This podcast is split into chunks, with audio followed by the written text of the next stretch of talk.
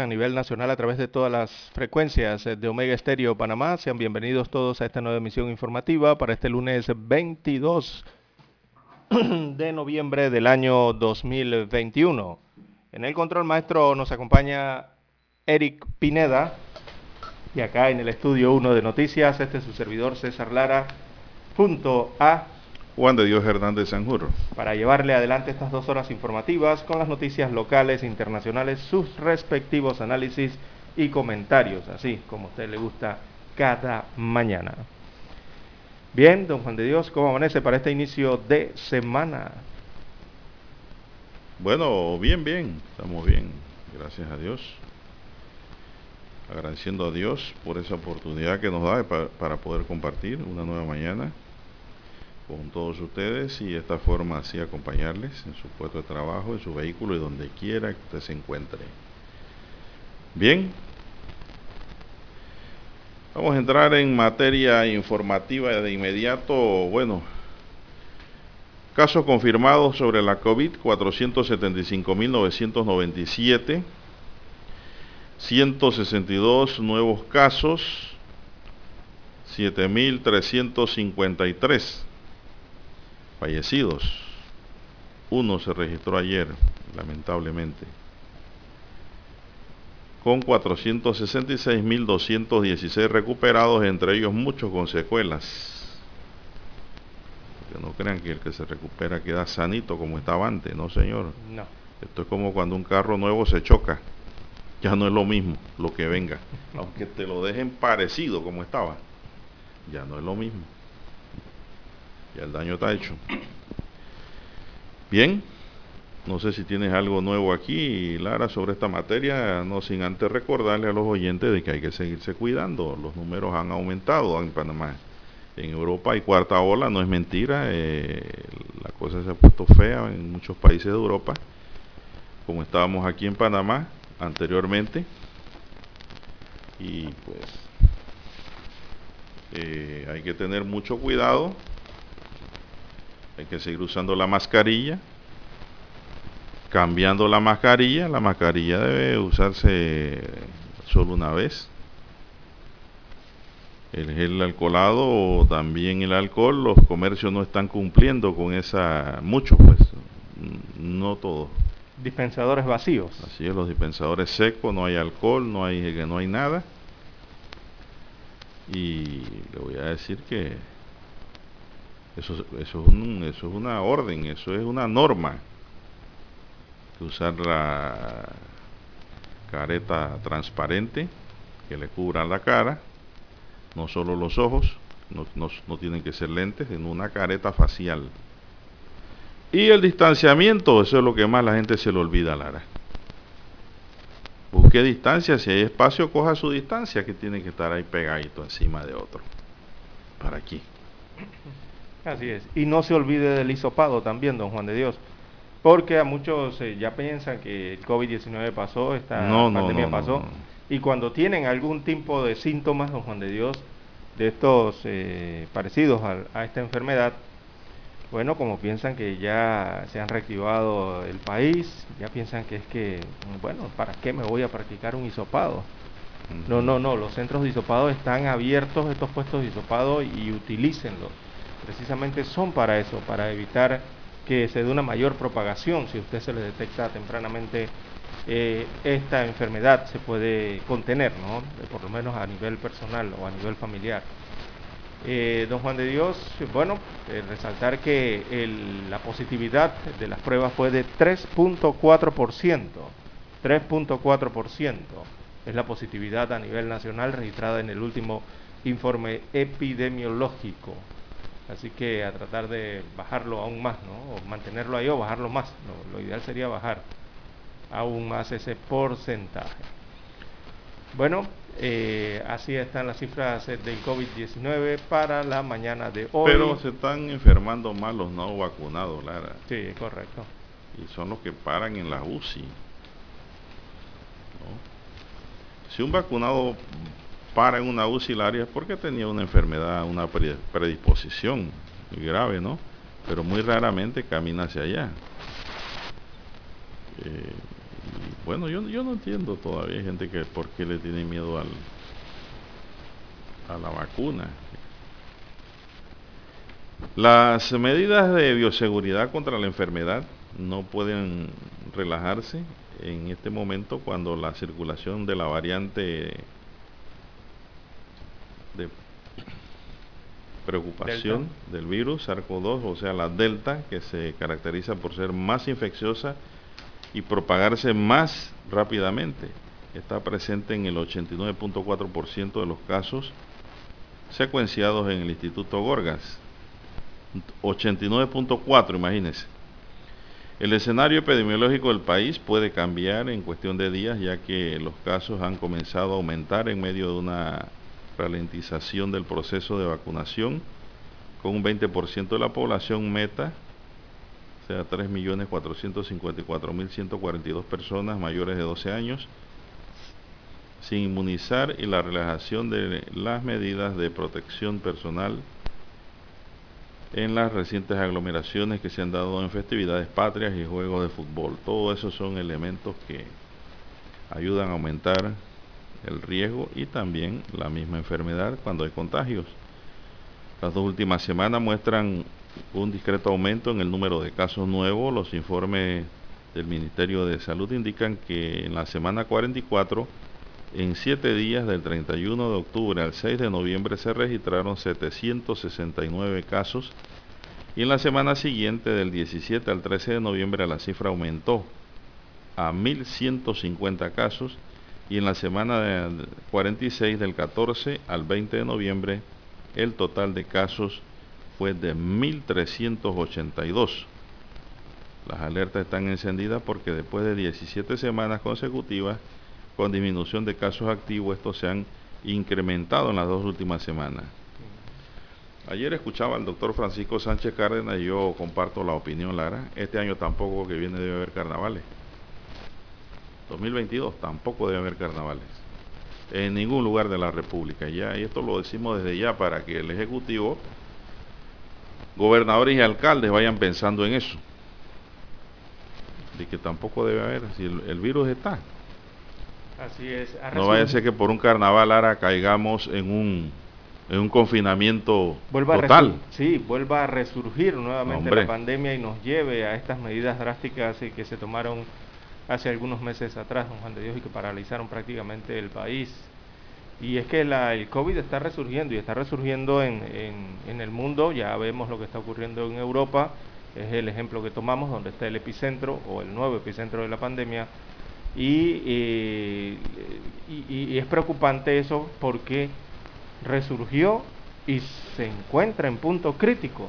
No es que resurgió suave, don Juan de Dios, ni leve, ni moderada la pandemia en estos países, sino que los llevó al punto crítico inmediatamente, rápidamente, en pocas semanas. Entonces hay que tener mucho cuidado acá en nuestro país si estamos, eso es como dice el refrán, ¿no? Si ves las bardas arder de tu vecino, en este caso de Europa, entonces acá en Panamá mejor es mantener las nuestras en remojo. Eh, y mantener entonces todas estas medidas de seguridad y tener el cuidado específico eh, para convivir y mantener a raya este virus que es un virus mortal. Bueno, aquí me envían de Chiriquí información. amigo Caballero dice que se registra un accidente en la vía Chiriquí Grande próximo a la estación Delta. Se trata de un bus oficial donde viajaban jugadores del equipo de fútbol de Pueblo Nuevo. Hay varias heridas, varias personas heridas, incluyendo una de gravedad, destaca aquí pues el informe que me envía con detalles de la fotografía, cómo han quedado los vehículos en ese accidente. El bus quedó llanta para arriba. Eh, así es, un bus oficial con rayas amarillas, tipo coaster y un carrito. Bueno, fue el bus que se volcó. No, no veo aquí... Eh, se ha chocado con otra cosa que no sea el objeto fijo. Esto pasa cuando se duerme la gente en el volante. Es el peor enemigo, el sueño, Lara, para un conductor. Bien, son las 5.59 minutos en su noticiero Megesterio, el primero con las últimas, Lara, y para concluir antes de irnos al himno nacional, pues esto hay que seguirse cuidando y protegiendo y evitar aglomeraciones porque mucha gente no tiene conciencia de lo que ha sido el desastre que ha provocado el COVID-19 en Panamá y el mundo. Sí, sí, es una pandemia que no ha acabado, reiteramos, eh, seguimos eh, viendo gente enferma, gente hospitalizada, perdiendo gente, don Juan de Dios, a pesar de que sea uno o dos por día. Eh, son panameños que siguen muriendo, son hermanos, hermanas que día con día o semana con semana los perdemos en el país y esto es algo que no debería estar pasando. ¿Por qué? Porque tenemos las herramientas para evitarlo. Tenemos a disposición las herramientas, pero si bajamos la guardia, el virus se posiciona nuevamente. Es una oyente aquí, a la gente ya se le olvidó el coronavirus. Hay parking por todos lados, hacen fiestas los, viejos, nos encerramos y nos cuidamos, pero los jóvenes no les importa.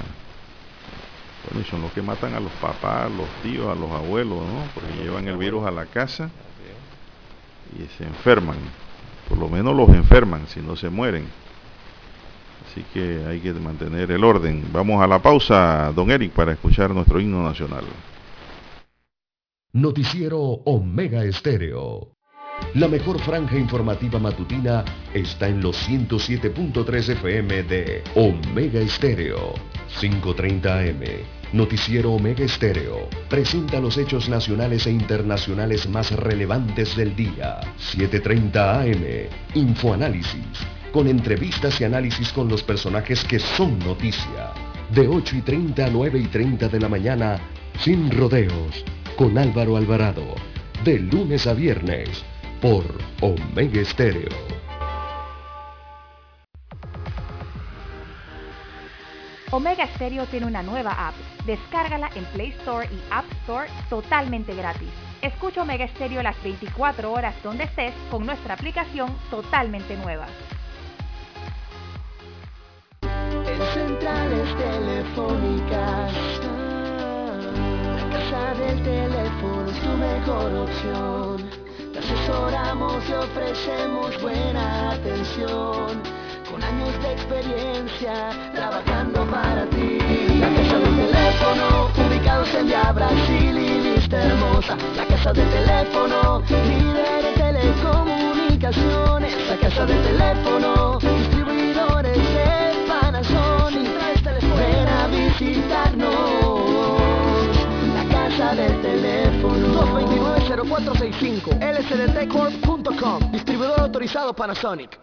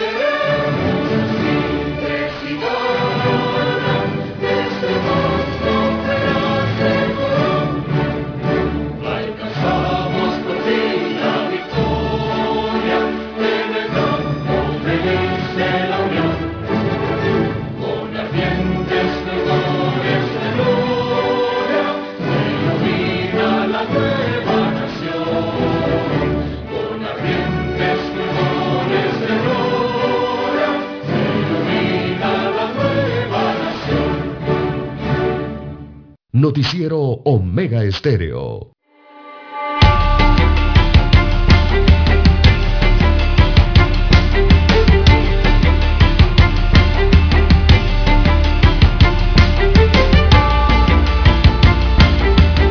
Bien, avanzamos, son las 6, 5 minutos, señoras y señores, 6, 5 minutos. Bueno, lo cierto, Lara, es que en el tramo marino, se puede decir, del corredor sur, hay un tranque espectacular. Y esto estaba buscando, yo me tuve que desviar de esa vía. Afortunadamente había una salida. Los carros ni se movían, pero creo que deben ser las reparaciones que están haciendo allí en, en el corredor sur. Están raspando el, la losa y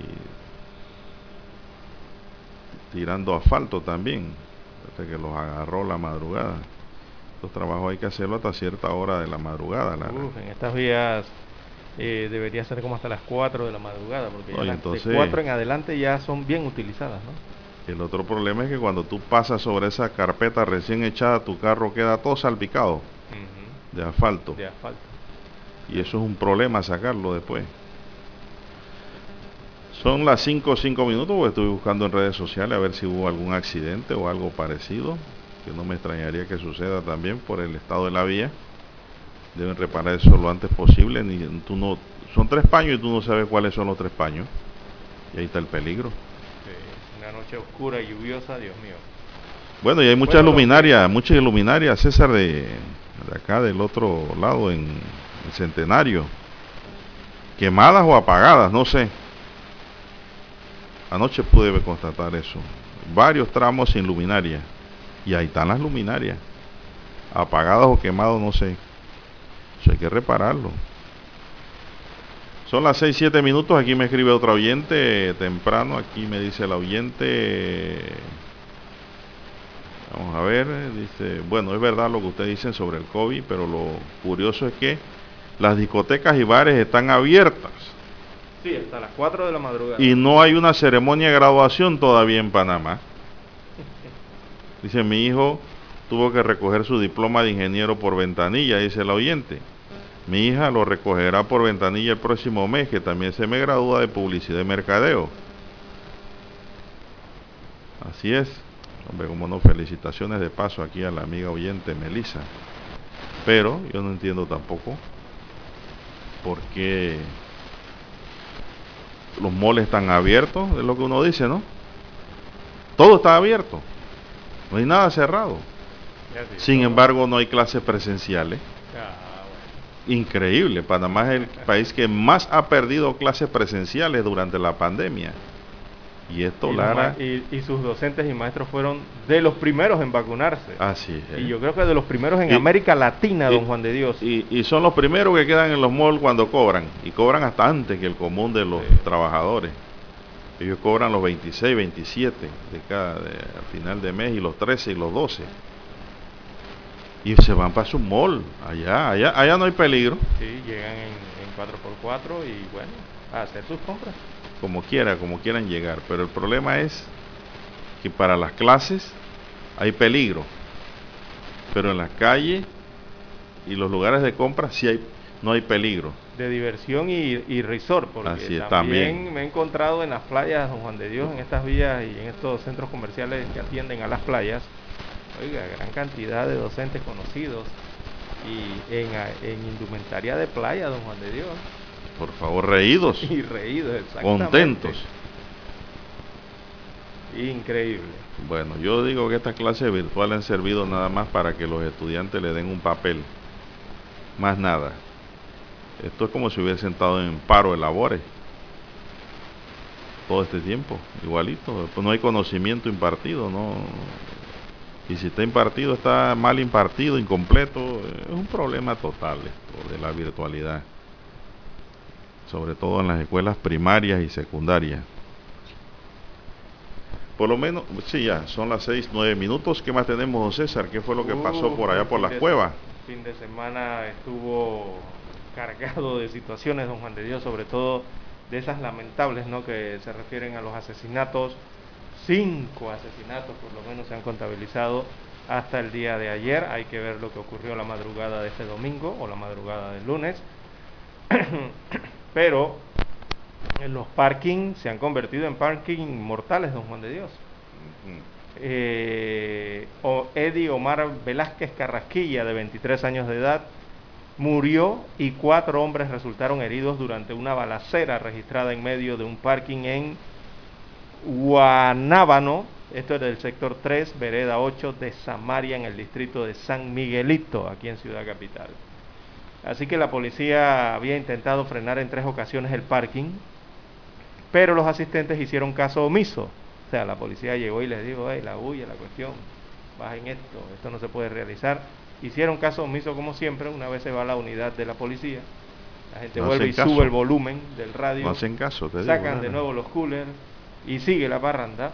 Entonces, eh, bueno, en San Miguelito se ha registrado esta situación. Eh, se dieron cerca de, según la policía, 50 parkings ilegales en el fin de semana y no hay manera que las autoridades frenen el escándalo eh, que se produce producto de estas actividades. Una hora después de los esfuerzos infructuosos de la policía, un sujeto llegó y le disparó a un grupo que estaba en el parking, pero alguien le devolvió los disparos y lo hirió. Al final, eh, Vázquez Carrasquilla quedó muerto, mientras que cuatro personas quedaron en el hospital. Elmer Ahmed White Thomas, de 20 años, Alejandro Macías Rodríguez, alias Cholo Morado, de 41 años, Julio César Ortega Martínez, de 23 años, y Johnny Antonio Melgar Maslivar, eh, de 20 años de edad. Oiga, me gustó ese apodo, Cholo Morado. Cholo Morado. ¿Sabe por qué? Vamos a ver si usted sabe de cholología.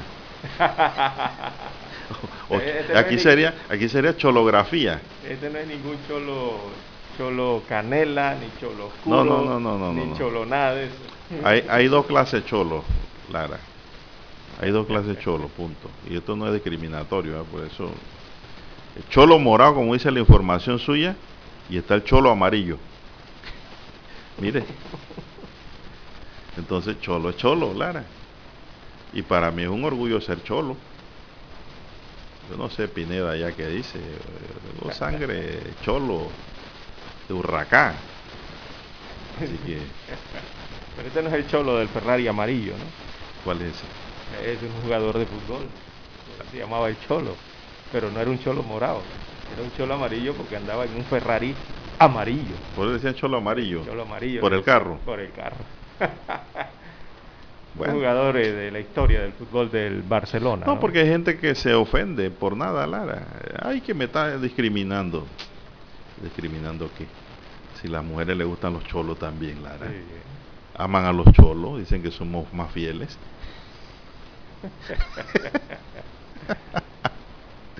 Son las 6.13 minutos, 6.13 minutos. Me escribe un oyente y dice, ustedes tienen un parecido al noticiero que tuvo Don Plin. Ah, gracias. Cañonero Don Plin dice que en broma y en serio decían las cosas como son.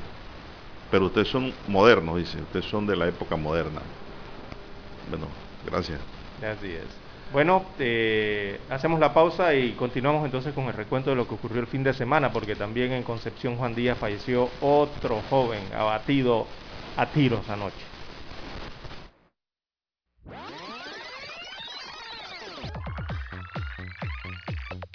Omega Stereo tiene una nueva app. Descárgala en Play Store y App Store totalmente gratis. Escucha Omega Stereo las 24 horas donde estés con nuestra aplicación 100% renovada.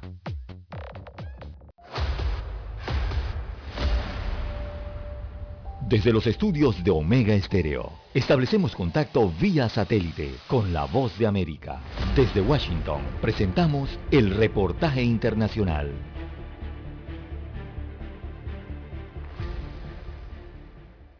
Kyle Rittenhouse fue absuelto este viernes de todos los cargos tras alegar defensa propia en un mortal tiroteo en Kenosha, Wisconsin, que se ha convertido en un punto de inflexión en el debate nacional sobre armas, justicia por propia mano e injusticia racial.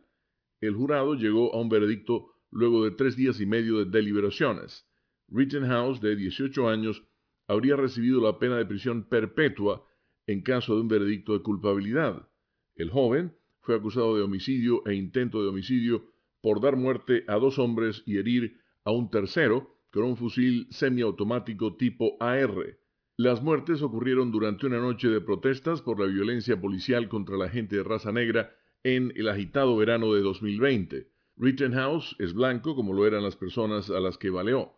El jurado es mayoritariamente blanco.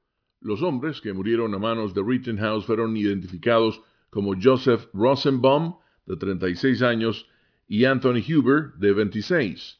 Al despedir al jurado, el juez de circuito Bruce Schroeder le aseguró que el tribunal tomaría todas las medidas para mantenerlos protegidos. Un subjefe de policía inmediatamente retiró a Rittenhouse por la puerta trasera a través de la oficina del juez. Según la agencia AP, el vicegobernador de Wisconsin, Mandela Barnes, quien es de raza negra y es además candidato demócrata para el Senado federal, lamentó el resultado. Mientras tanto, varias figuras políticas de la derecha elogiaron el veredicto y habían criticado que Rittenhouse fuera llevado a juicio. Al acercarse el desenlace, el gobernador Tony Evers pidió calma y dijo que 500 miembros de la Guardia Nacional estarían listos para dirigirse a Kenosha en caso de ser necesario. Leonardo Bonet, Voz de América, Washington. Escucharon vía satélite desde Washington el reportaje internacional. La mejor franja informativa matutina está en los 107.3 FM de Omega Estéreo, 530 AM. Noticiero Omega Estéreo presenta los hechos nacionales e internacionales más relevantes del día. 730 AM. Infoanálisis. Con entrevistas y análisis con los personajes que son noticia. De 8 y 30 a 9 y 30 de la mañana, sin rodeos, con Álvaro Alvarado. De lunes a viernes, por Omega Estéreo. Somos Omega Estéreo. 40 años siendo la cadena nacional en FM Estéreo, pionera en Panamá.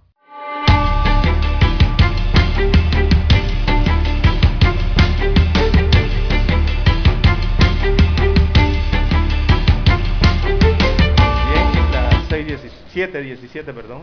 No, 6, 17, sí, 6, 6, 6, 6, 6 de la mañana, 6, 17 minutos de la mañana en todo el territorio nacional. En Juan Díaz Concepción, otro asesinato de Don Juan de Dios, otro joven abatido a tiros, en este caso un joven de 21 años de edad de nombre Luis Antonio James Medina. Eh, esto ocurrió en el sector de Concepción Juan Díaz. Eh, y bueno, el primer ataque ocurrió minutos después que la víctima sostuviera una discusión con el sujeto, un sujeto no identificado, en medio de un parking con amigos también en Juan Díaz, Don Juan de Dios. Y eh, bueno, salió a relucir armas de fuego y otra persona más fallece, producto de estos parkings eh, y la utilización de armas de fuego. Otros casos se dieron durante el fin de semana, eh, hasta completar cinco casos producto de eh, los parkings y, y, esta modalidad que se tiene ahora de que se llegue en un automóvil o en una motocicleta y se abre fuego contra las personas. ¿Sucedió otro así? Otro así en Juan Díaz. Bueno, pero es que estoy diciendo cuando el ministro de Seguridad, el presidente de la República y todos los que tengan que ver van a implementar el uso de chaleco y casco con número y que solo en la moto pueden dar una persona, motos chicas, Así es. no dos. Oye, una cosa fácil.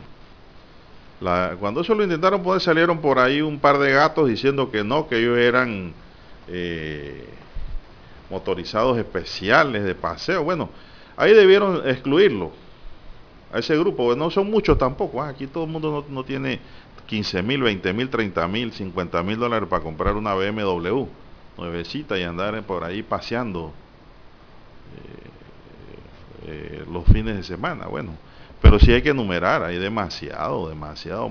El parque motociclístico en Panamá se ha multiplicado. Y eso y, no hay identificación, no sabemos si tienen pólices seguros, si la gente que las maneja tiene licencia. A cada momento eso sucede. En estos días vi en redes sociales un policía de tránsito que paró un chichero, Lara. De eso ganan en triciclo. Sí, sí. Y parece que no tenía los papeles en regla. ¿Qué le quedó al policía llamar a la grúa?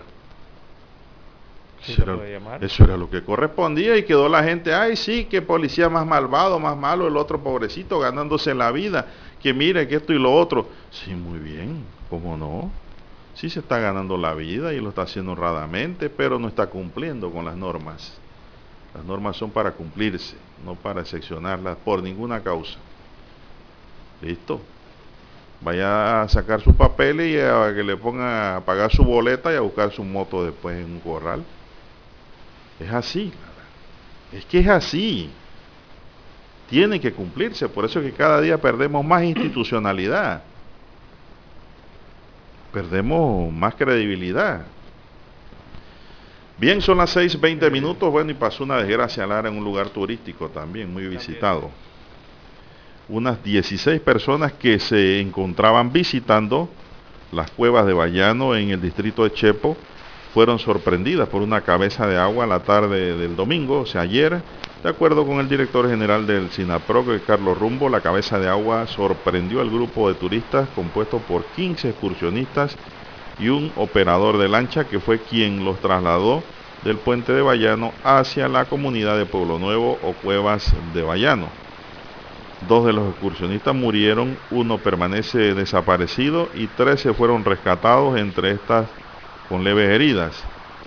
Rumbo destacó que la fuerza de la tarea conjunta continúa con las labores de búsqueda de las personas desaparecidas hasta que se encuentren. Hay 13 personas rescatadas con vida, entre estas dos de nacionalidad estadounidenses, tres venezolanos y un panameño, 11 panameños, perdón. Y entre los fallecidos uno es de nacionalidad venezolana y un panameño, además de un desaparecido. El funcionario advirtió que las lluvias continuarán en todo el país y recomendó no cruzar ríos ni quebradas, don César. Bueno, mire, este es un lugar que la gente le gusta visitar. ¿Usted ha ido? No, no, no he ido a ese lugar. Bueno, los que han ido me han contado que es un lugar bonito, pero yo digo que es un lugar para visitarlo en los veranos, mire. ¿Por qué? Porque el agua, se, el agua corre por las cuevas. Usted sabe que usted va por las cuevas y va pisando, usted tiene que llevar unas botas, porque va pisando agua. Y si usted le entra una cabeza de agua por esas cuevas, ¿para dónde usted va a agarrar? Dígame. Se ahoga allí dentro. Se ahoga. Encapsulado queda allí. Exactamente, usted ha dicho el término correcto. Queda encapsulado sin posibilidad de escape. Así es. Ya si te salvas es porque tienes suerte. Pero ya de ahí, lo más seguro es que te ahogues. bueno. Es que, es que hay, bueno, de esto muchos se han quedado pensativos por el tema de, algunos han escuchado por primera vez este nombre de Cuevas de Bayano de Panamá, Sí, eso, la gente, eso la gente va mucho allá. Y las cuevas. Eh, recordemos que esto está en un área, bueno, está en Chepo, ¿no? Está por donde, donde se ubica todo este lago Bayano, eh, donde está el puente sobre el río Bayano. Todo ese lago, ¿no? De, eh, de Bayano tiene en sus riberas varios de estos lugares. Y hay establecidos en el lugar también, don Juan de Dios, muchos operadores de tipo, digamos, de aventuras eh, turísticas, ¿no? De estas que te llevan a los rápidos, a escalar eh, montañas, eh, a los ríos, el tema de, del, de las lanchas y esto, ¿no? Que, que, se utiliza mucho también para fomentar el turismo en el lugar. Así que hay varios puestos de esto, varias empresas, microempresas que se dedican a esto en este sector del río Bayano, ¿no? y llevan a los turistas o a los nacionales a conocer estas cuevas, eh, como le llaman, ¿no? Bayano Cave o, las cuevas de Bayano ahí en el sector de, Pueblo Nuevo, que también es un área de, donde eh, hay presencia indígena también, don Juan de Dios, allí, raíces indígenas, ¿no? Eh, y se mezcla todo esto para desarrollar el turismo. Allí fue donde ha ocurrido esta situación, alejado bastante en una de las riberas o bordes allí del lago, eh, en donde se presentó esta situación que, bueno, lamentablemente eh, deja esta situación dos muertos, un desaparecido y lograron rescatar a 13 personas de estas cuevas eh, del lago Bayano, allá ubicado en el sector de Pueblo Nuevo, o la comunidad de Pueblo Nuevo, allá en Bayano. Lamentable. Muy lamentable, muy triste que esto ocurra, pues. Eh, esto es algo imprevisto, pero sí hay que tomar las precauciones. Ya de aquí en adelante se tomarán las precauciones. Si el tiempo está malo o se prevén lluvias, yo recomiendo no entrar a esas cuevas. No, exacto, ni cruzar ni ríos, ni quebradas, nada, ni nada de esas cosas. Nada de eso. La gana de pasear se puede guardar para verano. Se va con más ganas. Otro ejemplo más de las medidas de prevención que hay que adoptar eh, cuando uno sale de paseos, don Juan de Dios. Eh, aunque usted no lo crea, el informe eh, epidemiológico iba a decir, el informe climático es importante, saber si va a llover en el área, si no va a llover, todas estas situaciones, ¿no? si se prevén, si hay advertencias de las autoridades, sobre todo cuando emiten estos informes del tiempo del clima. Eh, todo ese, eh, toda esa, esa, información importante que hay que conocer antes de adentrarse a estos lugares, de ir a las playas, de ir a los ríos. Recordemos que estamos en temporada lluviosa y hay que estar pendiente de estas situaciones para evitar estas noticias tristes ¿no? y estos hechos que nadie quiere que ocurran, ni en su familia, ni le ocurran a nadie. Bien, las 6.26, 6.26 minutos de la mañana en todo el territorio nacional. Bueno, así es. Esta cueva está localizada en el sur, lado sur del lago Bayano, Lara. Así es, hacia el lado sur. En la provincia de Panamá. Así es. Las cuevas son largas, eh, aproximadamente dos kilómetros de longitud. Estoy traduciendo, ¿ah? porque esto está en inglés. sí. Aquí está el mapa para que usted lo observe, don Juan. El río Así es. El río Seco es el que corre allí cerca. Y se tiene que tomar botes para llegar allá. Eso es lo que nos dice aquí Wikipedia, pero en inglés. Sí, está la, la, cordillera del Majé y todo esto, ¿no?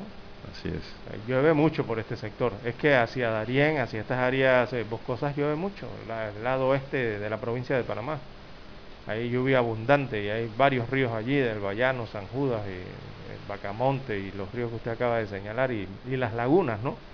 Que se ubican allí a las riberas del lago, del lago eh, Bayano. Ajá. Como no, dice, paralela a las cuevas, dice,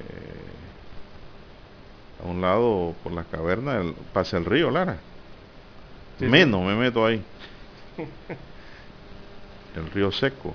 Sí, lo mismo es que se forman en las pues llaman ni que río seco, pero que el río seco para los tiempos de lluvia se vuelve peligroso. Se llena de agua. Peligrosísimo, las quebradas secas. Son las más peligrosas para los que no saben de campo y montaña. Hmm. Las quebradas sobre todo.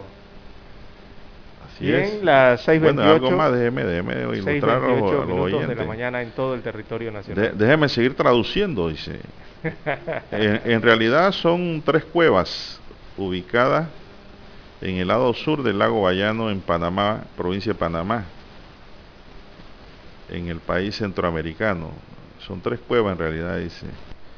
Eh, el descubrimiento de esta cueva es desconocido hasta ahora. Las condiciones de visita es libre. Ahí está el peligro, Lara.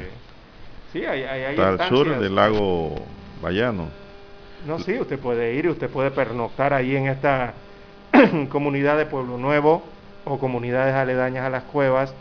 Y allí le ofrecen todos los servicios, Juan de Dios, de, comida, de, dormir, para ir a visitar todo esto. Dice, la primera cueva, la más grande, tiene aproximadamente dos kilómetros de longitud. El río Seco se abre paso a través de las cuevas, permitiendo que botes puedan ir hasta la mitad interior de la caverna. Aunque la cueva reciba algunas visitas, no, no está condicionada para eso en realidad. Hay muchos murciélagos que viven en esas cuevas. La cueva segunda y tercera son menos accesibles porque se requiere gatear para explorarla, imagínense. No, hombre, no voy en eso. Eh, hay mucha gente que ve Discovery Channel. o tiene que ir agachadito del techo te va raspando la cabeza y si eres calvo o cocobolo te va a dejar en, la lona. Un raspón allá arriba. Tienes que ir con casco. hombre, que voy a meterme yo en una cueva donde tengo que ir. ¿eh? No, hombre, que va. No, no, no, no, Lamentable el hecho, hombre. Dos pérdidas ahí, dos vidas se perdieron, por cierto. Para que queden ahí de ejemplo y de cuidado para los próximos excursionistas que vayan por allí. Bien, son las 6.30 minutos. Buenos días, Panamá. Están en sintonía de la cadena Omega. Vamos a hacer una pequeña pausa para escuchar el periódico. Infoanálisis. De lunes a viernes, de 7 y 30 a 8 y 30 de la mañana por los 107.3 FM de Omega Estéreo.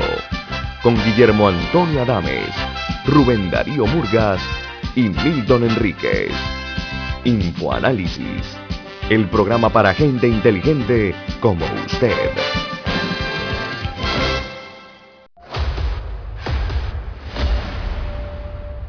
Desde los estudios de Omega Estéreo, establecemos contacto vía satélite con la voz de América. Desde Washington, presentamos el reportaje internacional.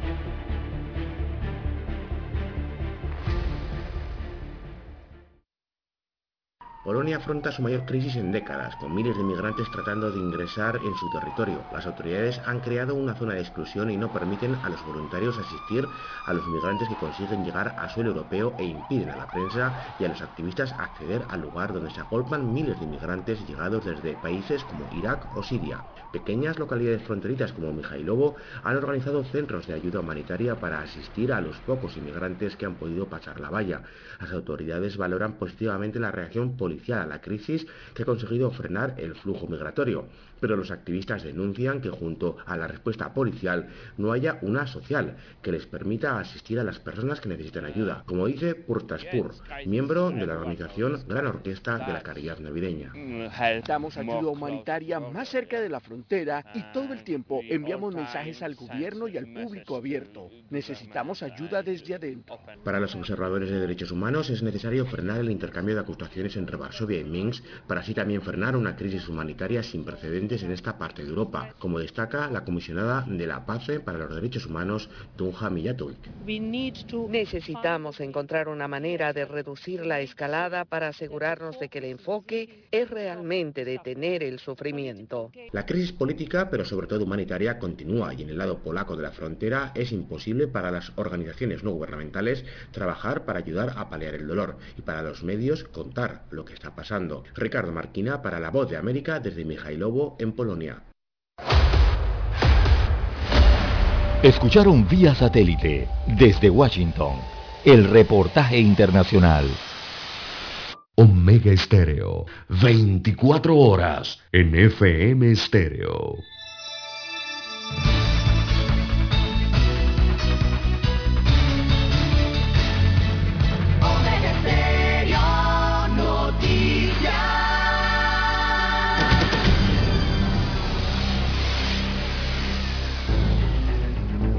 Las noticias impresas en tinta sobre papel. Con ustedes.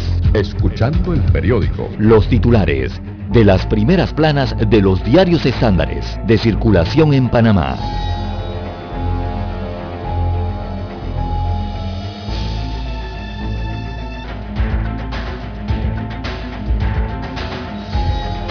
Bien, vamos a iniciar con el diario La Prensa para hoy que dice testigo señala una red de corrupción en la lotería los tres funcionarios imputados no son los únicos y no actuaron solos para quedarse con el dinero de los billetes premiados, advierte uno de los testigos de la Fiscalía. Yo creo que en todas las provincias debieron hacer auditoría larga, no solo aquí en Panamá. La Fiscalía debió actuar paralelamente en todas las provincias. Deuda pública llega a 40.126.6 millones de dólares la deuda aumenta a medida que los gastos superan ampliamente a los ingresos. Recuperación económica clave para contener la relación deuda-Producto Interno Bruto. El saldo de la deuda pública se ubicó el 31 de octubre en 40.126.6 millones de dólares, siendo el primer cierre mensual en que la deuda supera los 40.000 millones de dólares. Según el reporte más reciente de la Dirección de Financiamiento Público del MEF, en el último año la deuda aumentó 4.379.8 millones de dólares. Así es, en el último año. ¿Y el producto? 4.4 millones de dólares. No, perdón, más. 4.379.8 millones de dólares. Bastante. Y el Producto Interno Bruto no llega ni a esa cantidad, Juan de Dios. por, debajo de eso. Aquí estamos viviendo fiados. Exactamente. E impagablemente esa deuda. ¿Cuándo van a pagar eso? Por favor. Tienen que elevar ese Producto Interno Bruto a más de 11 mil, 12 mil, 15 mil. Ni aún así, si lo elevaran, cogen la plata para otra eh, cosa. Sí, también, porque las decisiones hacia dónde se destina el gasto público y, para dónde van los dineros. La deuda sigue subiendo mientras los balances del sector público no financiero y el gobierno central muestran números rojos por el incremento del gasto dedicado principalmente a cubrir las operaciones del aparato estatal ni siquiera en inversión. Planilla. Planilla. Planilla y paseo. Porque aunque usted vaya a trabajar, Lara, a, otro, a otra provincia o vaya a otro país, con viático y todo pago, usted va a trabajar, pero también pasea. Así que es planilla y paseo. También. La variante Delta y los no vacunados un alto riesgo en caso de COVID-19 según semana epidemiológica, la circulación de las variantes del SARS-CoV-2 Delta, la relajación de medidas personales de bioseguridad y una caída en la velocidad del proceso de vacunación podrían cambiar el escenario epidemiológico actual y generar un repunte importante en nuevos casos de la enfermedad COVID-19. Las dos últimas semanas, los casos nuevos han aumentado en el país y la mayoría de las personas que han requerido hospitalización no están vacunadas, según el Ministerio de Salud. Asamblea sí puede investigar albergues, dice el procurador, ante consulta de la Secretaría Nacional de Niñez y Adolescencia y Familia. El procurador de la Administración, Rigoberto González, concluyó que la Asamblea Nacional sí puede investigar lo que ocurre en los albergues. Dos muertes por cabeza de agua en cuevas de Bayano. Dos muertos dejó una cabeza de agua en una de las cuevas turísticas de Bayano en el corregimiento de Cañita, en Chepo. Informaron fuentes de policías y de protección civil. Además, hay una persona desaparecida. Tasa de homicidio continúa tendencia a la alza con el cierre de octubre. En lo que va del año, el número de homicidios alcanza los 463 a 37 de los 500 que se dieron en el 2020, que cerró con una tasa de 11.6 por cada 100.000 habitantes. Si se tiene en cuenta que faltan dos meses para terminar el año y que el promedio mensual siempre ha superado los 40, la tasa de 2021 será igual o peor que el 2020, destaca el informe. En economía, precios de materiales de construcción reflejan alza. Panameñistas van camino a la renovación. En los deportes, selección de fútbol femenino va por la medalla de oro. Y en la página Vivir nos dice la prensa que tiene la gran barrera de coral, un tablero de ajedrez blanqueado. Es un reportaje que está en la página 5B. Estos son los titulares que hoy nos presenta el diario La Prensa y pasamos ahora a conocer los titulares de la decana La Estrella de Panamá. Así es, don Juan de Dios. La Estrella de Panamá titula para este 22 de noviembre, Carrizo arremete contra opositores y codea con la juventud del PRD. Ante cientos de militantes eh, del Encuentro Nacional de la Juventud PRD en Veraguas, el vicepresidente José Gabriel Carrizo cuestionó las críticas a la gestión oficial y aseguró que provienen de aquellos quienes solos, solo los mueve el sonido de las cajas registradoras.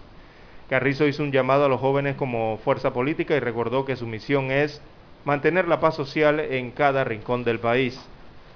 En otros títulos del diario La Estrella de Panamá para hoy, el doctor Bernardo Klicksberg presenta su más reciente libro en GESE, bueno, considerado el pionero de la responsabilidad social empresarial en América Latina, el doctor Klicksberg eh, presentó desde Nueva York vía Zoom su libro Retos éticos de la pospandemia, el papel clave de la responsabilidad social empresarial. Este libro busca romper mitos e invita a los lectores a pensar libremente, según dijo el autor argentino. También en portada del diario La Estrella de Panamá, panameñistas y Cambio Democrático han perdido en total 130 mil adherentes. Eh, veamos las cifras, el contraste al debilitamiento del partido panameñista y el cambio democrático. El colectivo Realizando Metas del ex eh, presidente Ricardo Martinelli registra 120 mil inscritos. El oficialista Partido Revolucionario Democrático sumó seguidores y hoy registra 671.038 miembros. Bueno, eh, Antonio San Martín, que es un consultor, eh, hace alguna opinión respecto a esta situación. Abro comillas, le cito, eh, del reporte que presenta hoy el diario La Estrella.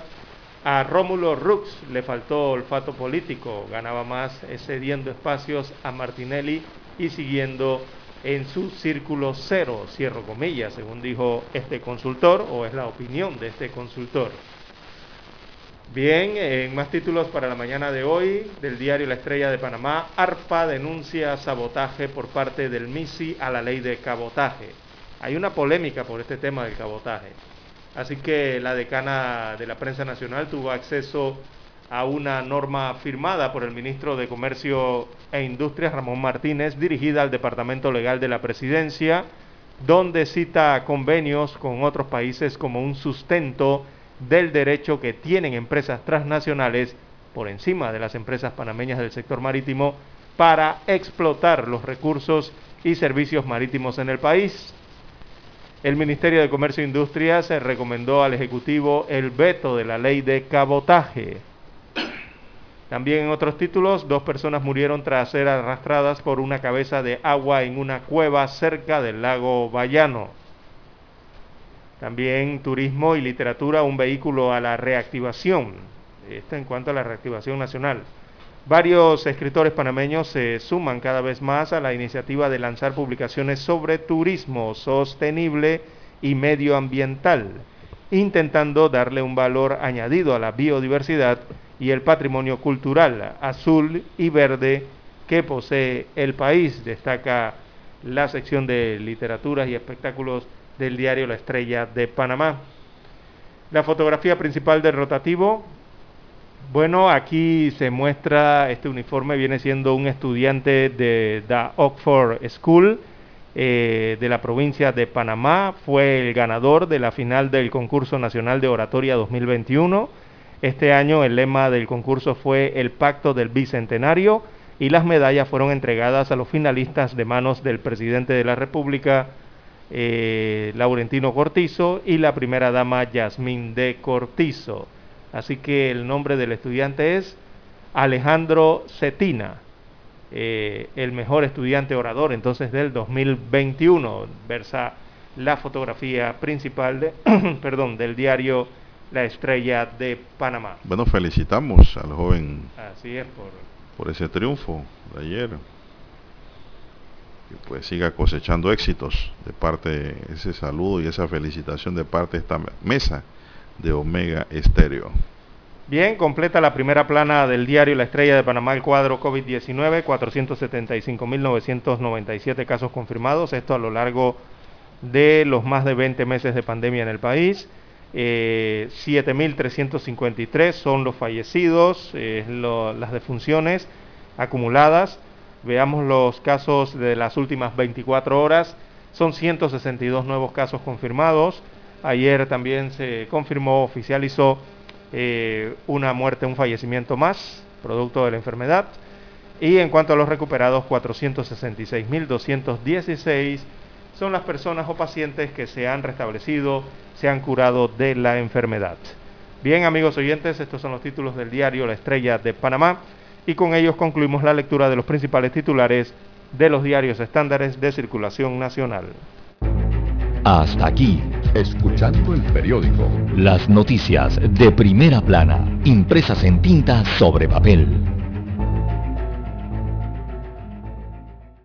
7.30 AM Infoanálisis, con entrevistas y análisis con los personajes que son noticia. La mejor franja informativa matutina está en los 107.3 FM de Omega Estéreo, cadena nacional.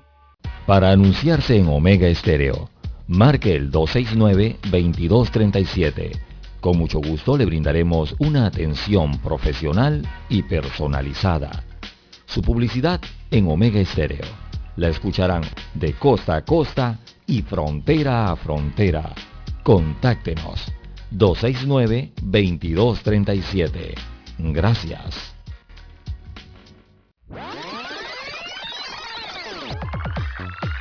Omega Stereo tiene una nueva app. Descárgala en Play Store y App Store totalmente gratis. Escucha Omega Stereo las 24 horas donde estés con nuestra nueva app. Omega Estéreo. 40 años de innovación. Desde los estudios de Omega Estéreo, establecemos contacto vía satélite con la voz de América. Desde Washington, presentamos el reportaje internacional.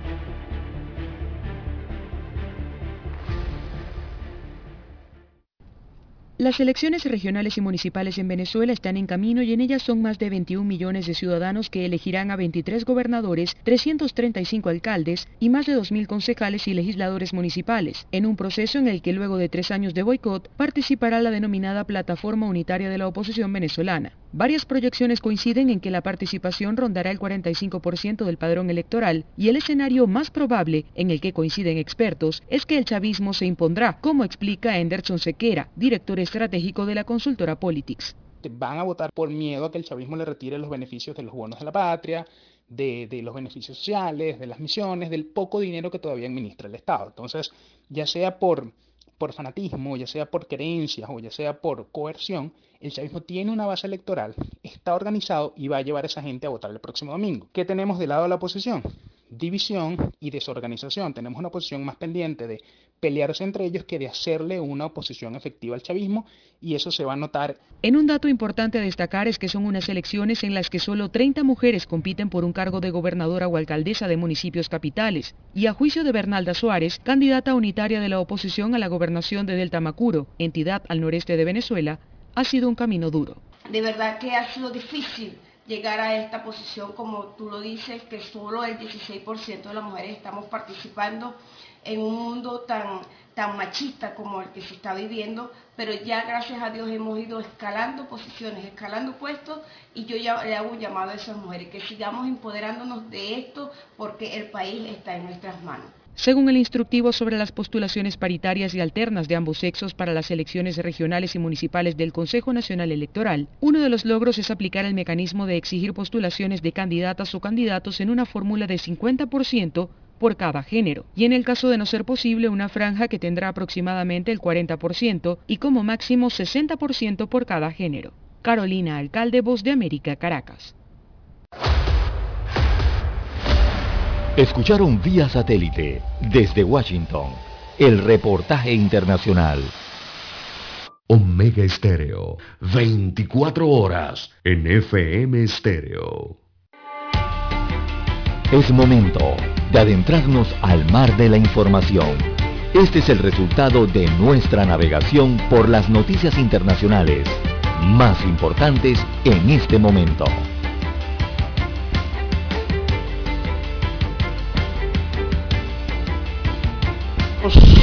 Continuamos, don César, ¿qué está ocurriendo por el mundo? Rápidamente dicen que Putin se puso su tercera dosis ayer, Lara, anti-COVID y lo hizo público por, los medios de comunicación. Para incentivar a la población rusa a que se vacune y que deje de estar con los temores, ¿verdad? Eh, en cuanto a las vacunas anti-COVID.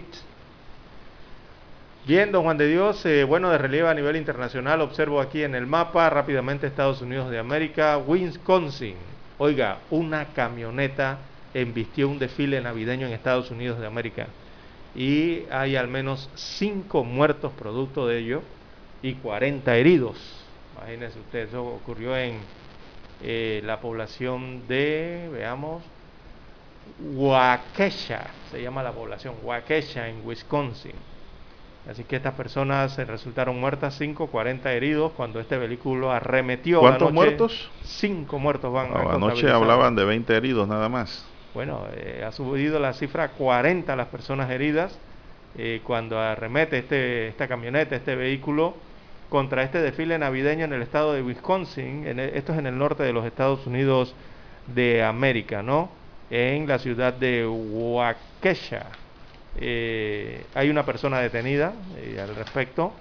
Eh, la policía ha adelantado entonces las investigaciones y ocurrió entonces eso en horas de la noche mientras se desarrollaba ese desfile navideño. Imagínese usted ahí en este suburbio de Milwaukee, que se llama Waukesha el, sector, el área, ¿no? Pero no, eso que fue un acto terrorista, un accidente o una locura de alguien. Están investigando, don Juan de Dios, porque recuperaron el vehículo involucrado, esta camioneta de color rojo que se observa, y, derribó las barreras de seguridad del desfile. Allá cuando hacen los desfiles, algo parecido aquí a lo, a lo que ya se ha adoptado en Panamá, ¿no? De colocar estas barreras metálicas eh, para que vaya el desfile ahí por la mitad. Bueno, esta camioneta derribó todo esto y rompió en el desfile eh, de Navidad que celebraban en el centro de esa localidad. Eh, el vehículo fue, perdón, el vehículo fue recuperado por la policía. no hubo otras amenazas, según se destacaron los informes desde anoche. Y según manifestaron las autoridades, un agente disparó contra la camioneta en un intento por detener el vehículo. Inicialmente, don Juan de Dios, 11 adultos y 12 niños fueron trasladados a seis hospitales del área, eh, según informó el jefe de bomberos de esa localidad, Stephen Howard.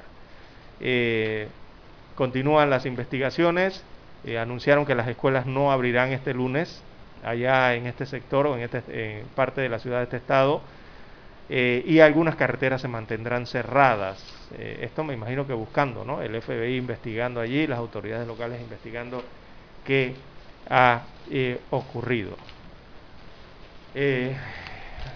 dicen los testigos, don Juan de Dios, que escucharon, vieron el vehículo y escucharon que esta persona que conducía simplemente pisó el acelerador a fondo porque se escuchaba el, ruido ¿no?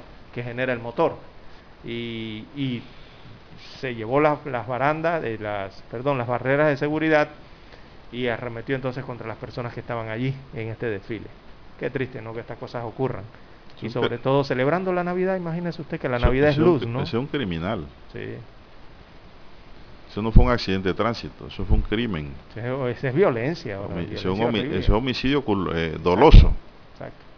Ahí no cabe la culpa. Sí, bueno, las personas tratando de, volver a la normalidad, de buscando buscar la luz de la Navidad, la alegría de la Navidad, y ocurren estas situaciones, eh, don Juan de Dios. Sí, hombre, así es. Bueno, don César, y retornando rápidamente al plano nacional, y usted ya está preparándose para adquirir su arbolillo de Navidad. Oiga, eh, don Juan de Dios, eh, no, todavía no ha adquirido arbolito de Navidad, pero yo no he visto a muchas personas comprando arbolito de Navidad. ¿Usted sabe cuánto cuesta un arbolito en esta Navidad? ¿Cuánto vale? El más, el más barato va a costar cerca de 75 dólares. Oiga, eso es dos veces lo que yo compraba un arbolito. Por eso, porque no hay... No, eh, estaban explicando ayer que el problema es, Lara, que no hay contenedores, el transporte. no hay transporte, no hay trabajadores allá, leñadores para cortar... Eh, los árboles. Producto del COVID, la pandemia. producto de la pandemia y que es un problema traerlo. Así que quien lo logre traerlo tiene que vender a un precio astronómico, si es que alguien lo compra también. Así es. Y don Juan de Dios, eh, bueno, eh, también hay que ver el tema del, en medio de la situación que se encuentra el país eh, post pandemia. Bueno, estamos en medio de la estamos en medio de la pandemia, todavía no podemos hablar de post pandemia y algunas familias sí tienen eh, recursos, Juan de Dios, para ah, adquirir esto de los arbolitos y adquirir todo esto de la cena navideña.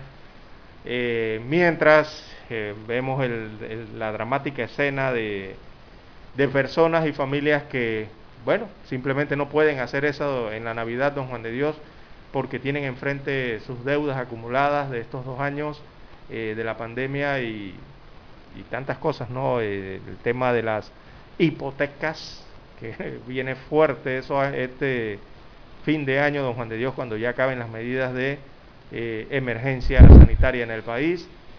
Y bueno, habrá una combinación de sentimientos en la familia panameña, don, Juan de Dios, para estas festividades de fin de año. Bueno, están, los bancos están haciendo arreglos, muchos arreglos con, con los deudores. Hay muchos arreglos, los bancos eh, y los deudores también buscando arreglos con los bancos, dependiendo de su condición, ¿no? Sí, para no perder sus viviendas, sus automóviles, eh, ver cómo hacen con el tema de los préstamos, las tarjetas de crédito, ¿no? Hay que tener mucho cuidado con ese plastiquito.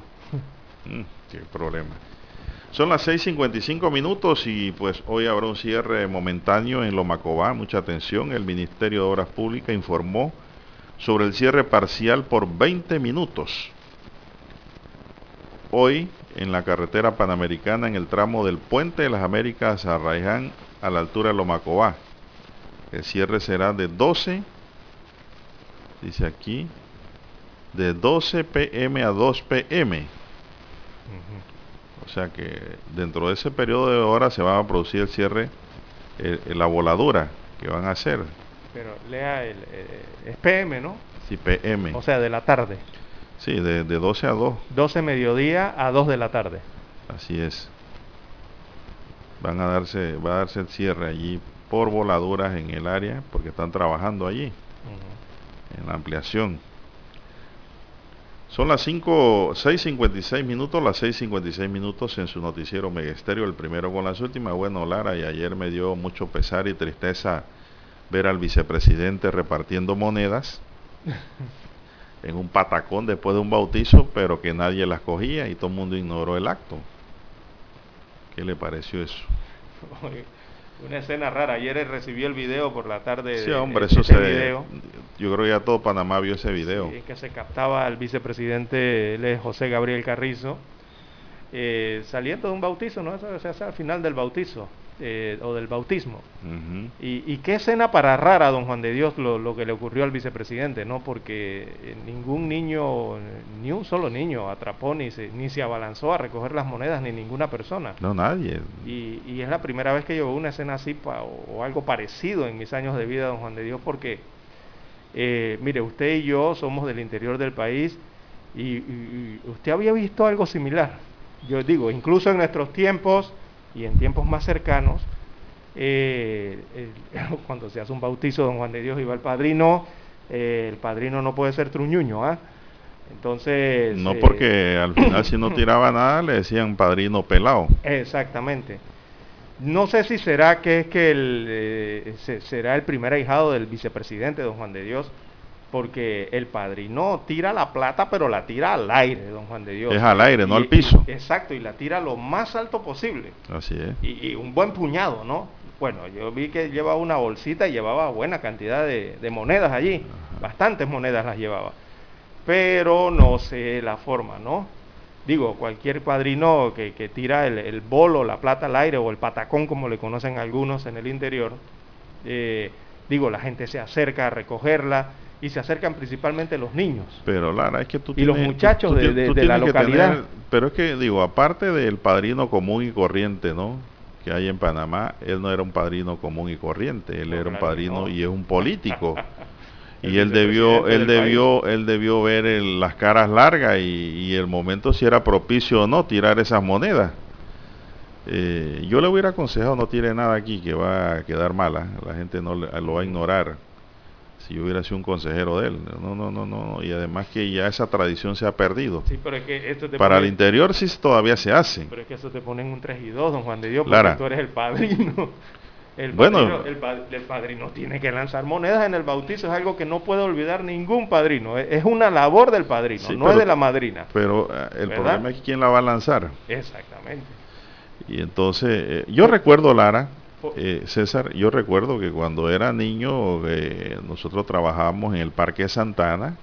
Ah, los niños. Ay, todos los sábados.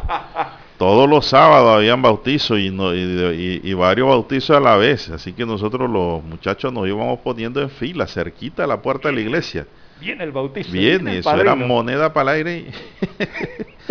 Aquellos tiempos ya no volverán. Así a su día ahí, don Juan de Dios, después a comprar raspado o cualquier otra cosa, ¿no? Todos los muchachos de ahí que trabajamos por ahí en el área, ¿no? Haciendo alguna función de trabajo. Había que estar por allí cerca. ya desde que llegaba el sábado, después de la tarde, todo el mundo se iba poniendo...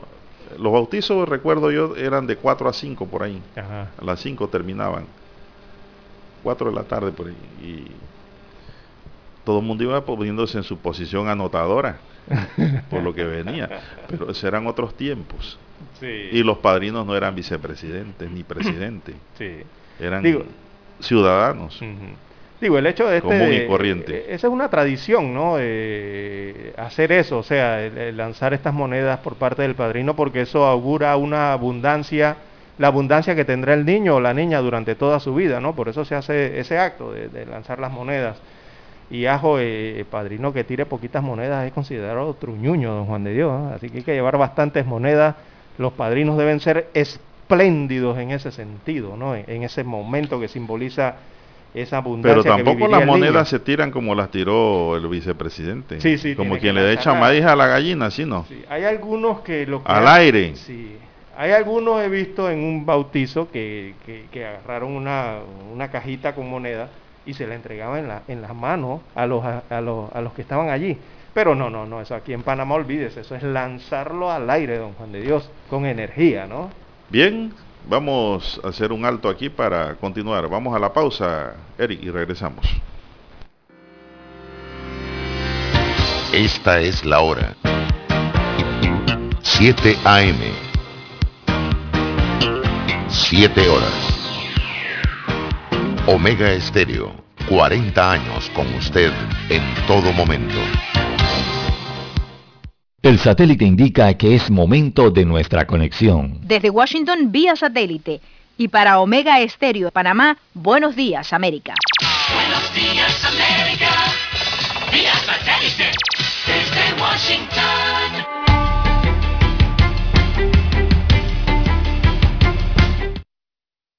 Desde Washington, Leonardo Bonet. La administración Biden se prepara para extender a la población general la aplicación de la tercera dosis de la vacuna contra el COVID-19, mientras Austria, por otro lado, anuncia el cierre total para controlar la pandemia. La Administración de Alimentos y Medicamentos de Estados Unidos, FDA, autorizó la aplicación de la tercera dosis de la vacuna de Moderna y Pfizer para mayores de 18 años. Autorizando el uso de una única dosis de refuerzo para todas las personas de 18 años de edad o mayores después de completar la vacunación primaria con cualquier vacuna COVID-19 autorizada o aprobada por la FDA. El anuncio se da cuando, según datos de la Universidad Johns Hopkins, poco menos del 60% de la población en el país se encuentra completamente inmunizada. Laura Sepúlveda, Voz de América. Unos 300 observadores internacionales están en Venezuela para seguir las incidencias de las elecciones regionales del 21 de noviembre y posteriormente emitir sus conclusiones sobre el proceso. La Unión Europea, el Centro Carter y un panel de tres expertos de la ONU están entre los organismos que observarán la contienda del domingo en Venezuela. La Unión Europea contará con 130 técnicos y analistas. Algunos de ellos están desplegados en todos los estados del país desde antes de la elección para conocer cómo funciona el sistema de votación y seguir la campaña política. Los enviados de la Unión Europea se han reunido con líderes políticos de todas las tendencias y representantes de la sociedad civil.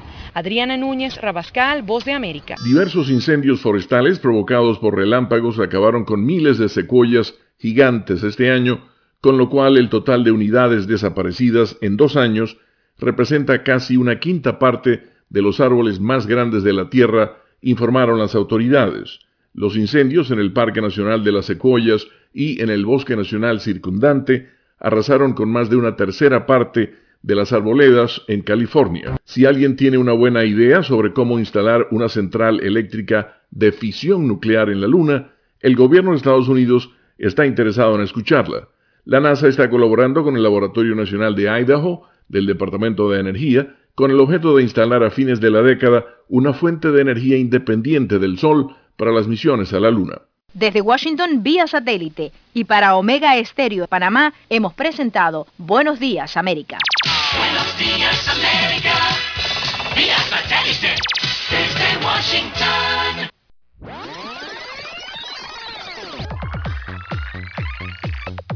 Omega Stereo tiene una nueva app. Descárgala en Play Store y App Store totalmente gratis. Escucha Omega Stereo las 24 horas donde estés con nuestra aplicación 100% renovada. Somos Omega Estéreo. 40 años siendo la cadena nacional en FM Estéreo, pionera en Panamá.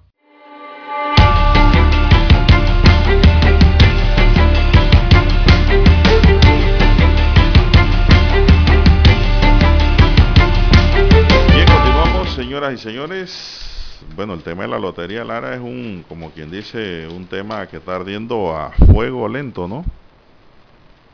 Eh, testigo señala una red de corrupción en la lotería.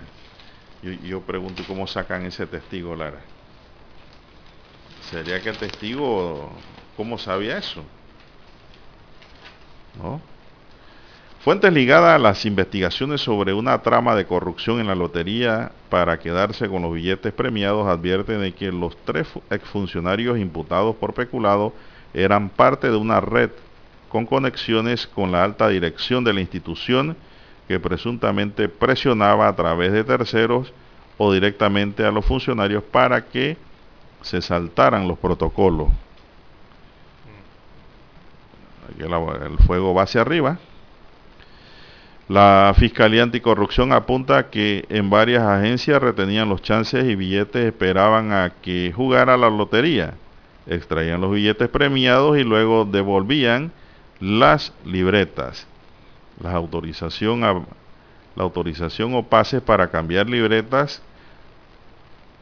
después de que jugaba la lotería las daba el agente jefe de la sucursal o el jefe de operaciones en este caso Franklin de Gracia Domínguez, uno de los imputados. También están imputadas en este proceso la jefa de entrega Yamilca Camarena Díaz y la jefa provincial de Panamá, Alejandra Bonilla. Todos tienen en común no solo que no pasan de los 30 años, o sea que eran jóvenes, sino que llegaron a trabajar allí después de que Gloriela del Río asumió el cargo como directora de la lotería en julio del año 2019 y que son activistas del Molirena, aliados del gobierno de Laurentino Nito Cortizo. Ay, Dios mío, esto es un dolor de cabeza, le digo. Y más para ellos, a mí como ciudadano, porque nos están robando, Lara. Sí, hacían esa trampa y ese robo. Nos están robando a todos los panameños. Los fiscales Omar Jaén e Excel Q se basan en testimonios no solo de un testigo protegido, sino de funcionarios que fueron destituidos por Del Río así como de servidores públicos que todavía laboran allí. Uno de los testigos declaró al diario La Prensa que lo destituyeron cuando se negó a aceptar devoluciones sospechosas después de la hora del sorteo, a principios de 2020. Un mes después le llegó una carta de despido en la que Del Río alegaba pérdida de confianza en él.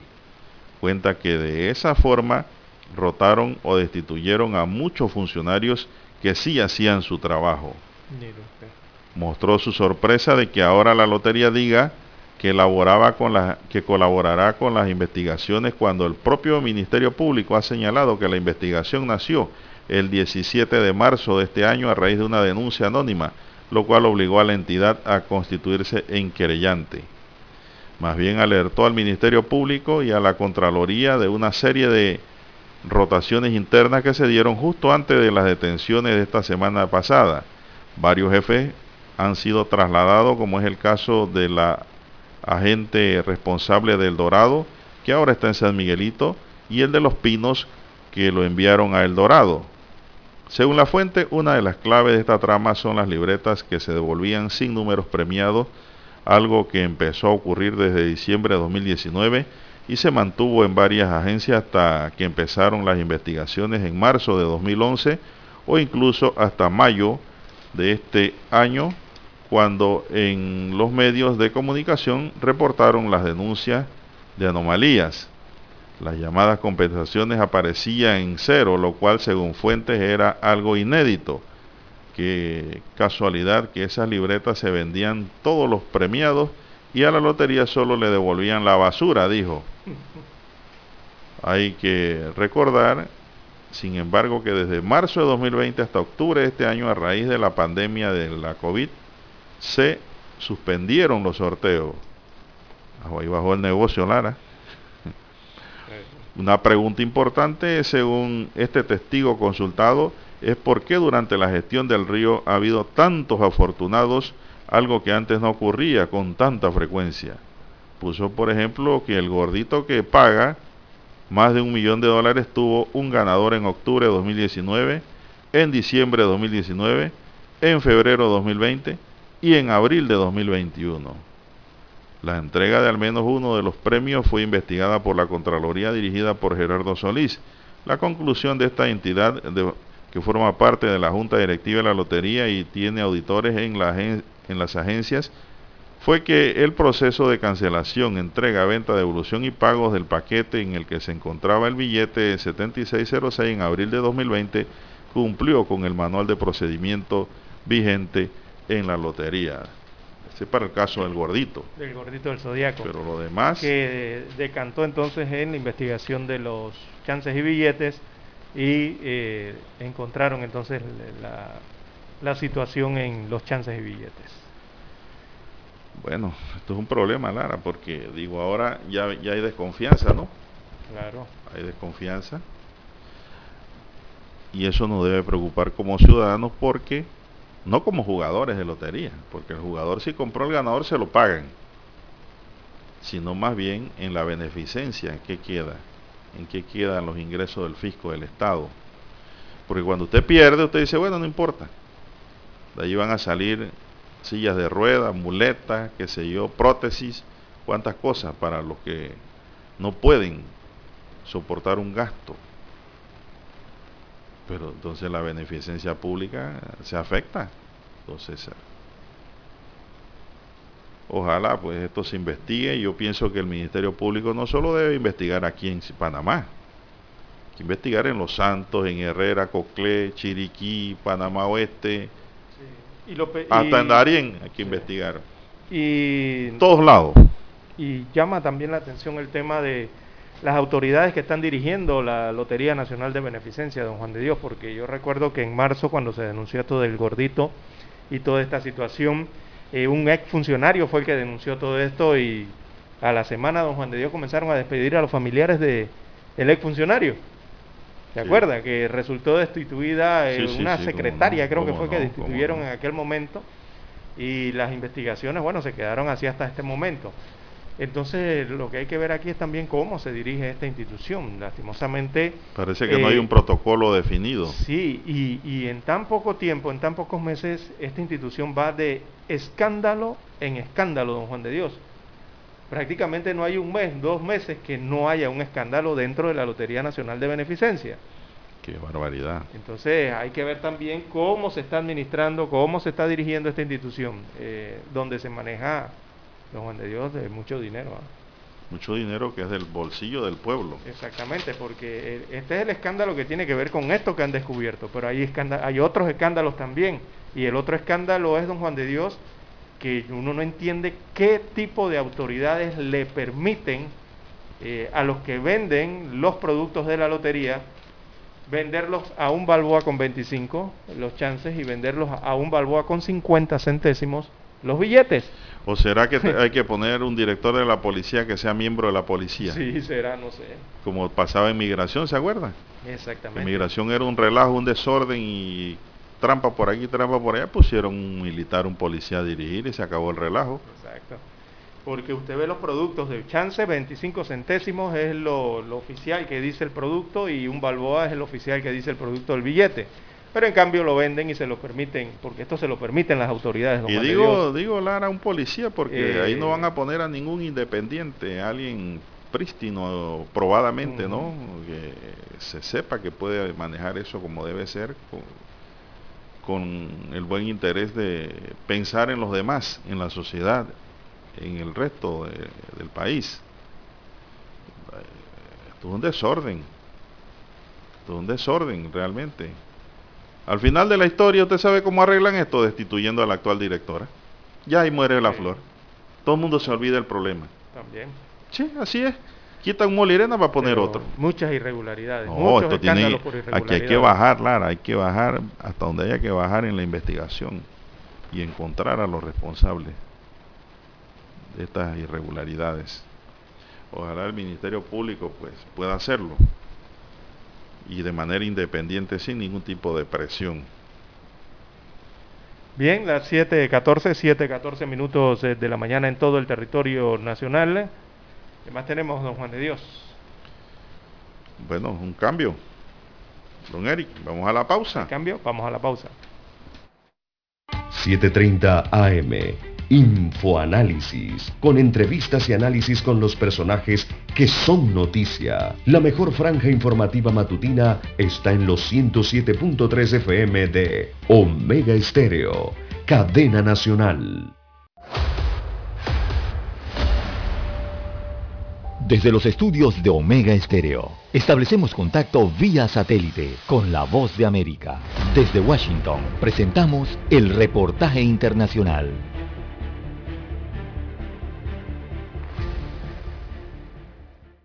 El pronunciamiento de la Organización de Naciones Unidas para pedir al gobierno de El Salvador abstenerse de aprobar la ley de agentes extranjeros y el anuncio de la Embajada de Alemania para suspender el concurso para asignar cooperación financiera para distintos proyectos se suma a la creciente preocupación que origina la iniciativa que estudia el Congreso de mayoría oficialista. El ex embajador de El Salvador en Estados Unidos, Rubén Zamora, considera que la ley en estudio es muy similar al modelo de regulación y control de organizaciones de la sociedad civil que implementó Nicaragua y expresa que de ser aprobada cerrará las puertas a la cooperación financiera internacional. No, ya todo el mundo lo sabe, pues, y lo ve. Vamos cabalito el camino de Nicaragua. Esta ley es copia de la ley nicaragüense que fue, solo que es peor También la Relatoría Especial de la Organización de Naciones Unidas sobre la Libertad Sindical y la Relatoría de Derechos Humanos advirtieron que si la normativa es aprobada por el Congreso, podrían vulnerar compromisos internacionales en derechos humanos de los que El Salvador es signatario. La propuesta de ley que pretende obligar a las personas y organizaciones que reciben fondos del extranjero a registrarse como agentes extranjeros fue presentada a iniciativa del presidente Nayib Bukele por el ministro de Gobernación Juan Carlos Videgaín quien justifica la propuesta de esta manera. Y decir, bueno, ¿cuáles son las reglas? Yo en realidad no traigo una donación, yo vengo a financiar un grupo social, yo vengo a financiar, eh, quiero financiar un partido político, quiero financiar cualquier cosa que tiene que ver con política, menos... Las organizaciones no gubernamentales en El Salvador dicen que el proyecto de ley busca cerrar los espacios de crítica al gobierno y limitar el derecho de libre asociación. Nerima Reyes, Voz de América, El Salvador.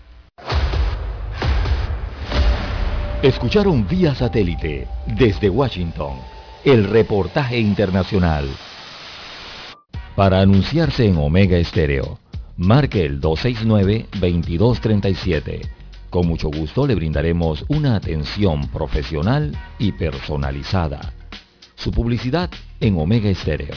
La escucharán de costa a costa y frontera a frontera. Contáctenos 269-2237. Gracias.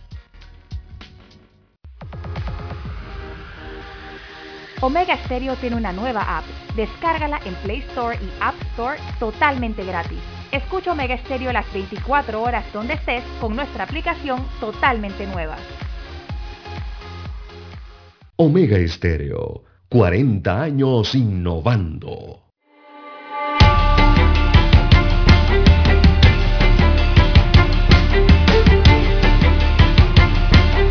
Avanzamos 7.19 minutos. En mi línea directa de WhatsApp es doble 6 14 14 45. César Lara está en el Twitter. Lara, ¿cuál es su cuenta? ¿No la ha cambiado?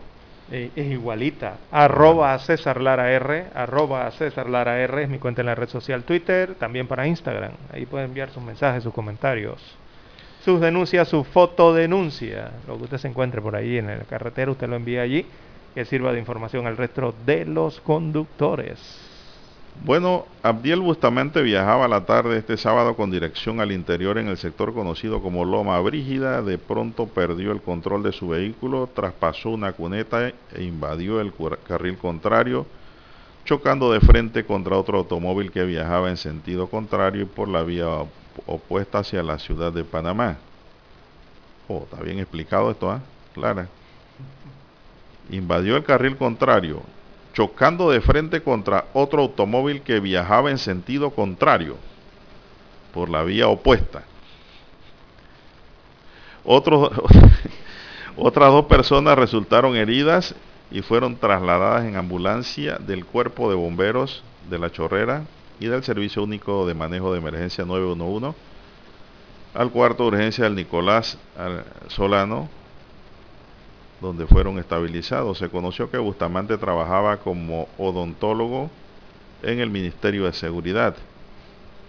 Al menos, al menos 18 personas han fallecido en el 2021 en Panamá Oeste por accidentes de tránsito. Funcionarios del Ministerio Público y peritos forenses llegaron a la escena para iniciar las investigaciones. Así es, dice que los datos los proporcionó Miguel Ángel Victoria aquí en el diario El Siglo lamentable, pues pierde la vida un odontólogo. En, la vía de los Calderones, queda en Panamá Oeste, en la Chorrera, específicamente. Viajaba con dirección hacia el interior del país este, eh, este panameño que falleció entonces en este accidente. Se cree que perdió el control del vehículo porque, bueno, invadió el carril contrario, ¿no? En donde, Indudablemente. En donde se estrelló con el otro conductor, el otro automóvil que viajaba eh, rumbo a la capital. Bueno, y en las actividades políticas, ayer eh, se reunió José Gabriel Carrizo, se llama así, ¿no? El, el vicepresidente se llama José Gabriel Carrizo. Con la se reunió con la juventud de su partido en Santiago. La reunión de la juventud. En tanto, el, el, Partido Panameñista se convertirá en el primer colectivo político en el próximo año que renueva sus autoridades internas de cara a los comicios generales del 2020.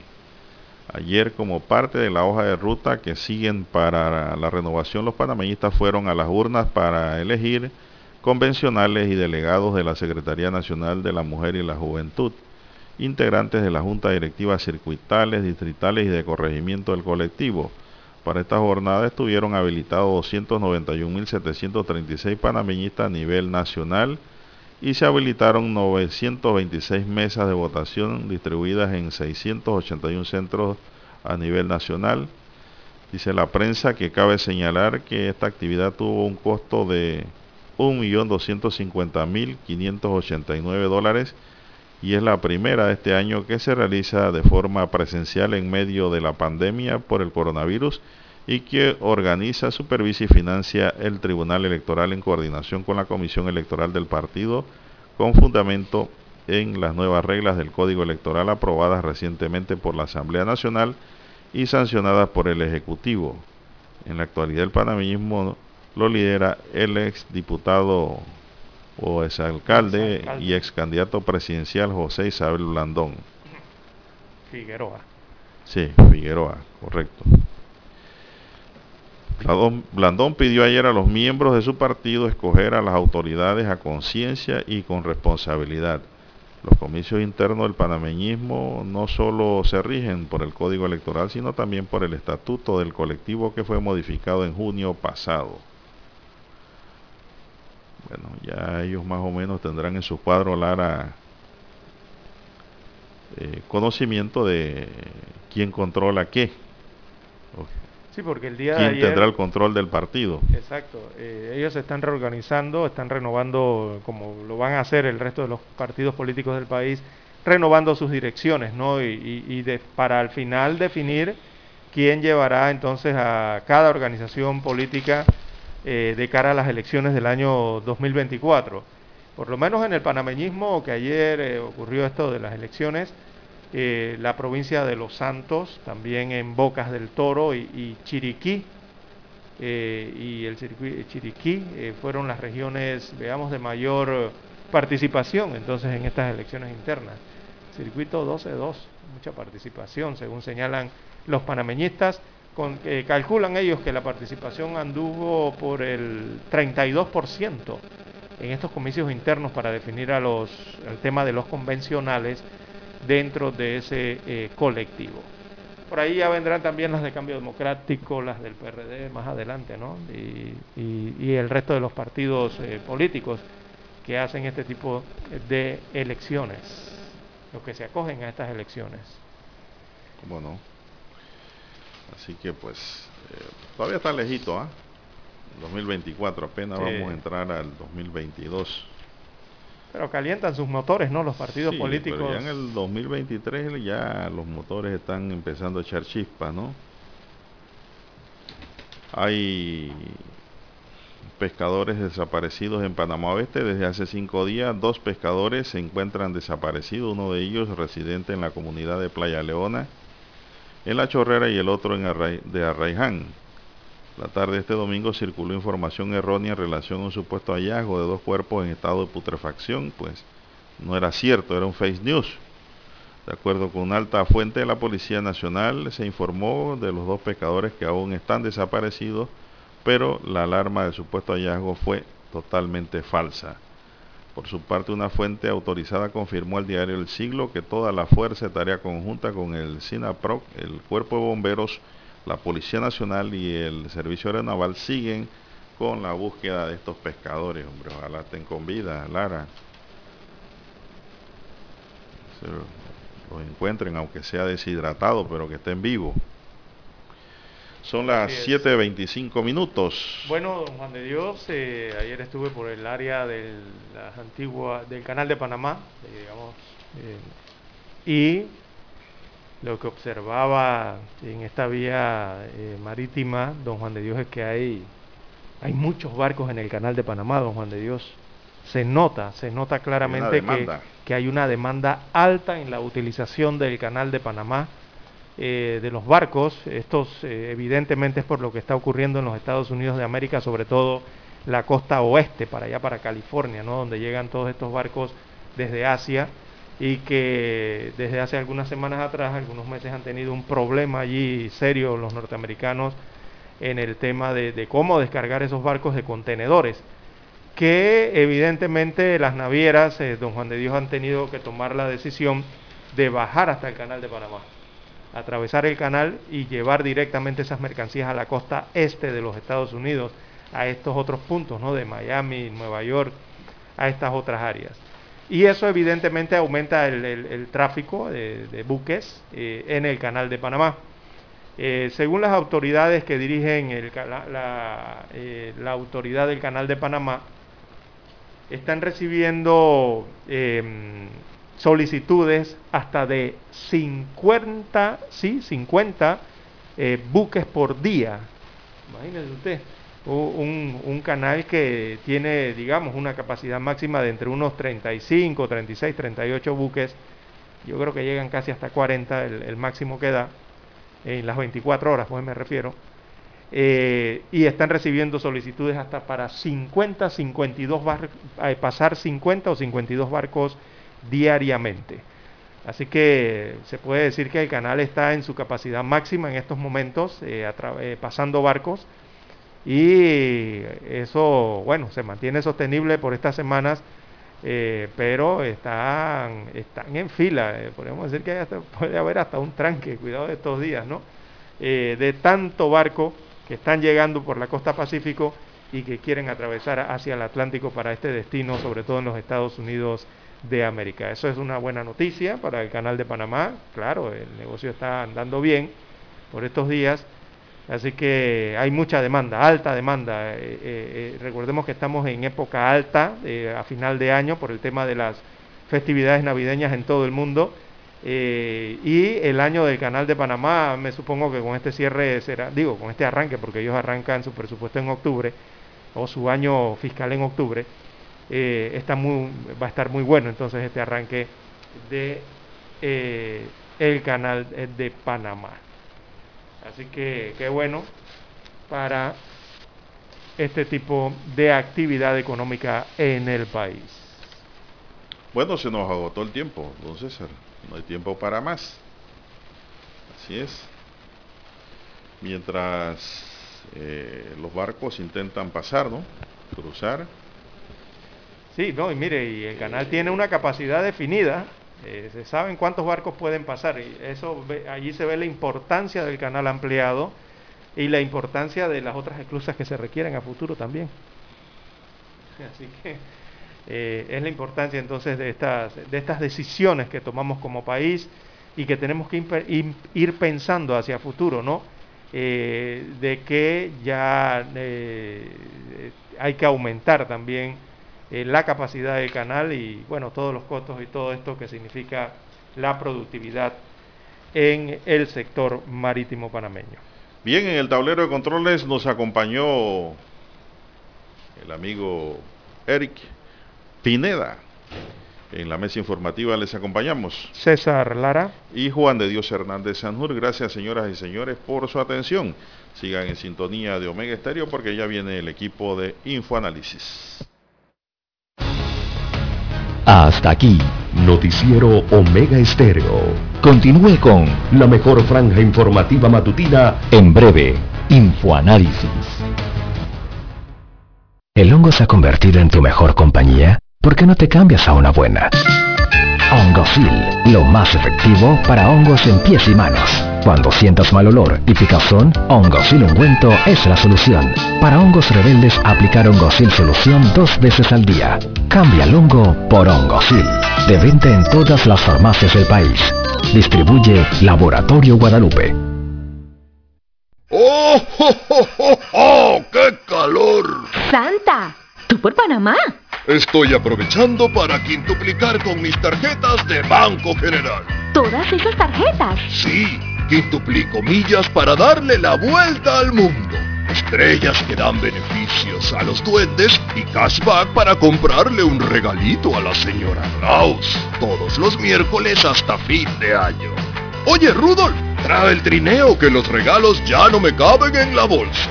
Todos los miércoles hasta el 22 de diciembre al pagar con tu Visa o Mastercard, acumulas 5 veces más estrellas, millas o cashback. Conoce los comercios participantes en bgeneral.com.